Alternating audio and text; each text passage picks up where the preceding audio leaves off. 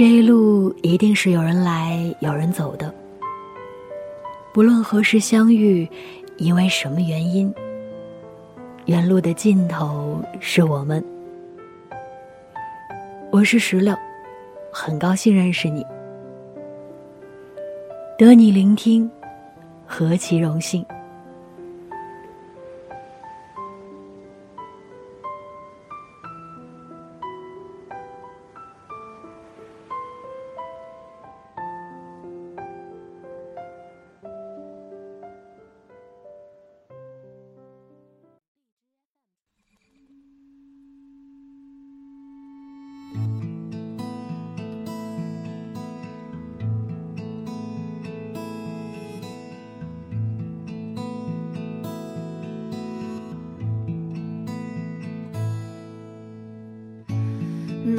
み間に浮かぶ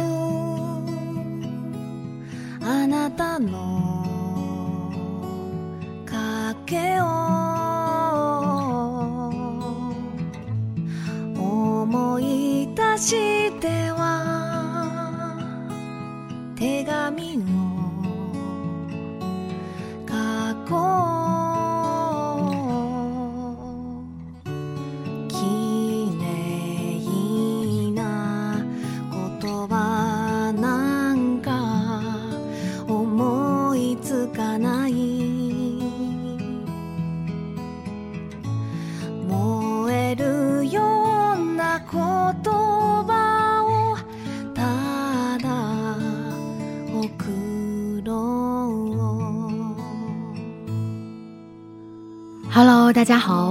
欢迎再次收听《远路的尽头是我们》，我是石榴，在北京炎热的夏季问候你。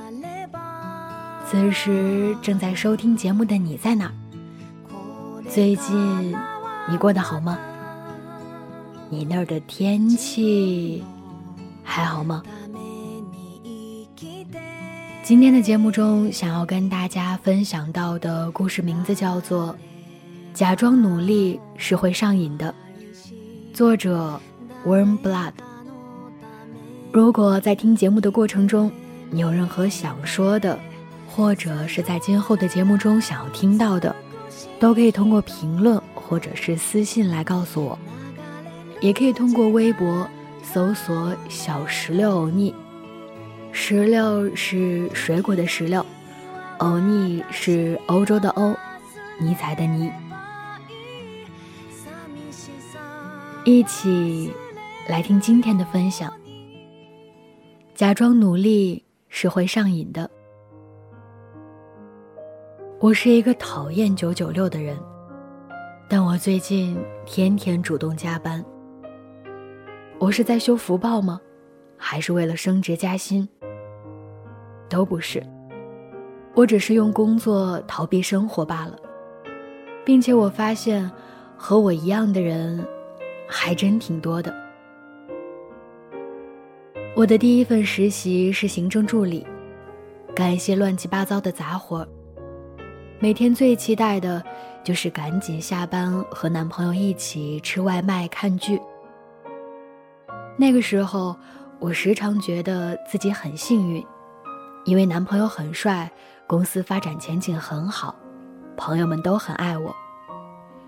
现在想想，这可能是一种自我催眠。有一天，我回家很晚，他在一边抽烟一边打游戏，整个屋子乌烟瘴气，还混合着楼上炒菜传过来的油烟味。他听见我回家以后，头也没抬，说：“嚯，又加班了。最近很忙，忙什么呢？”他随口问了一句。我仔细想了想，忙着给上司找一个灰色的，不要太古朴，更不能太土，最好带一点洛可可式精致的小装饰，但最好不要把灰色的主调压下去的盘子。忙着在文案排版里插一个生动活泼、能完美带动读者情绪、吸引他们继续往下看，但是不能脱离主题的动图。忙着群发邮件，给客户带路，甚至还要帮忙拿外卖。我就是在忙这些事情，甚至要为这些事情加班两个小时。但是我又宁愿忙着各种各样可笑的、荒谬的，跟我本人没有半点关系的杂事，甚至享受自己的努力，也不想回出租屋闻二手烟。一开始我会把工作上的烦恼讲给男朋友听，但是他渐渐的就不愿意听这些毫无意义的琐事了。我觉得。他在我这里学会的最强的技能，就是如何在三秒钟内转移话题。我的工作是琐碎的，我的生活也是琐碎的。但相比之下，生活的琐碎还是更让人难以忍受。毕竟工作会给你钱，而生活却要让你付钱。我没打算提分手。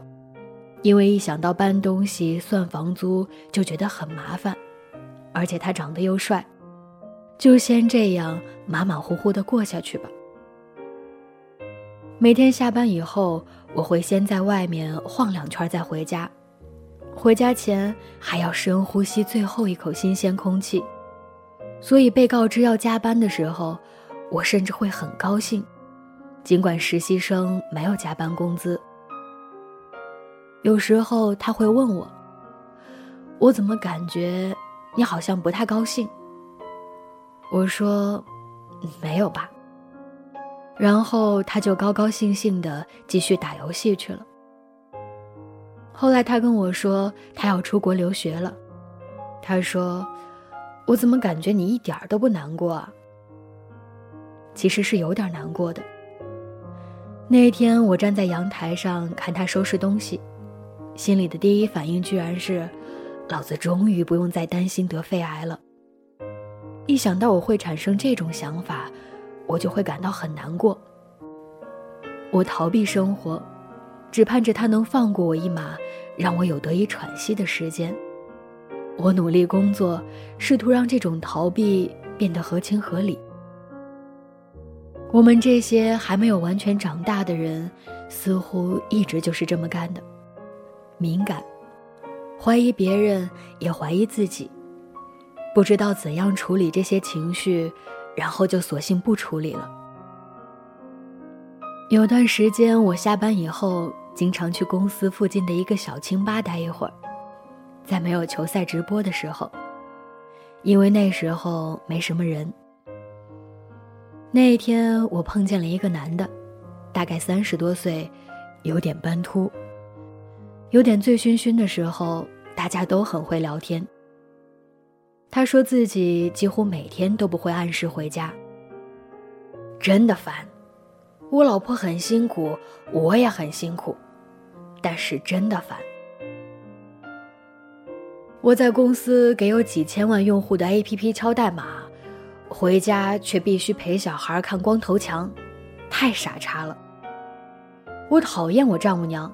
我丈母娘也讨厌我，她什么时候能走？我也不想加班，但是不加班就要看小孩，那我还是加班吧，有钱拿。你们年轻的小姑娘不会懂这些的，其实我挺懂的，不然就不会坐在那里了。生活是个麻烦制造机，还是涌动的，在这一点上，大家都一样。我们跟父母吵架，跟老婆在备不备孕上有了分歧，对男朋友感到厌烦，又不知道怎么分手。合租的室友经常偷用自己的洗发水，感觉自己的小孩特笨。前男友突然要订婚了。这些都可以用“工作好忙”或者是“我要加班”来暂时解决。没有人会去责备一个疲惫的人。一个看起来努力的人，你自己也不会。就像在坑上盖上一层稻草来掩盖它一样。我们都知道，这个坑会越来越深，说不定哪一天就会一头栽进去。但是第一反应永远是逃避。工作以后，我跟我妈打电话的次数越来越少。我觉得她的话题好像就只有两个：快找对象以及好好上班，其他就没有什么可说的了。青春期很短，但父母不了解我这个认知会一直保留下来。有次，我发现自己已经快一个月没给家里打电话了。但是我又很快原谅自己，工作太忙了，没有时间。然后我给他们发了个红包。其实我爸妈可能也是这么想的，所以他们也没有打电话给我。前几天我妈终于打过来，当时我刚准备边看剧边吃宵夜，第一反应居然是，为什么偏在这个时候打电话？我们闲聊了几句，然后我妈突然问：“你最近是不是不开心？”我说：“没有。”我妈说：“没关系的，你可以跟妈妈讲。”然后我就哭了很久，因为真的太不开心了。我以为自己每天好好上班，不去乱想，就会慢慢开心起来。但这些负面情绪好像不会那么简单的消失掉，它只会越积越多。等你反应过来的时候，你会发现，自己已经崩溃到在地下通道一边扯头发一边哭的地步了。我很庆幸我妈在这个时候打电话过来，两个人聊了一个多钟头，她跟我讲家里的最新八卦，我跟她抱怨自己的虽事。我忽然明白，这样的谈话比发给她红包重要，比省下来这一个多小时去赚点加班费重要。很多人不愿意承认的是，面对生活，其实有时候比面对工作需要勇气。我们宁愿深更半夜的不断修改 PPT，也不想跟朋友、家人甚至自己好好谈一谈。用工作上的努力来换取生活的谅解，只能在最后说一句：“我怎么又搞砸了？”然后用高强度的工作和周末里的酒精来抚平悲伤。但这其实是一个恶性循环而已。逃避并不可耻，但绝对没用。或许我们可以尝试着面对生活本身。其实也没有那么难。就像我没想到自己能从我妈那里得到理解和毫无保留的鼓励一样。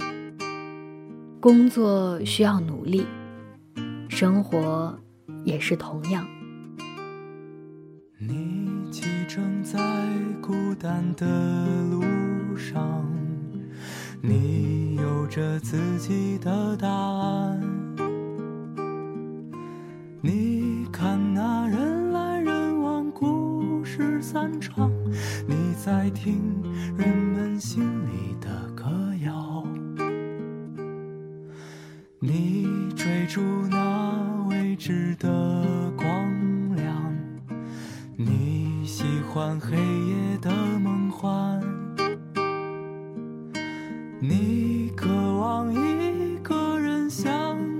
走来。让世界因为这深情而柔软。你在寻找那五彩光影世界另一个你，你在记录生命本色与匆忙。你有着无数的憧憬和纯真的梦，你在青色星空轻轻的仰望。故事到这里就分享完了。此时正在收听节目的你，有什么想说的呢？生活中，你是不是也是一个假装努力的人？不得不说，好像真的是这样。有时候，面对生活，比面对工作更需要勇气。好了，今天的分享到这儿就结束了，我们下期再见。拜拜。光阴世界另一个你，你在记录生命本色与匆忙。你有着无数的憧憬和纯真的梦，你在青色星空轻轻地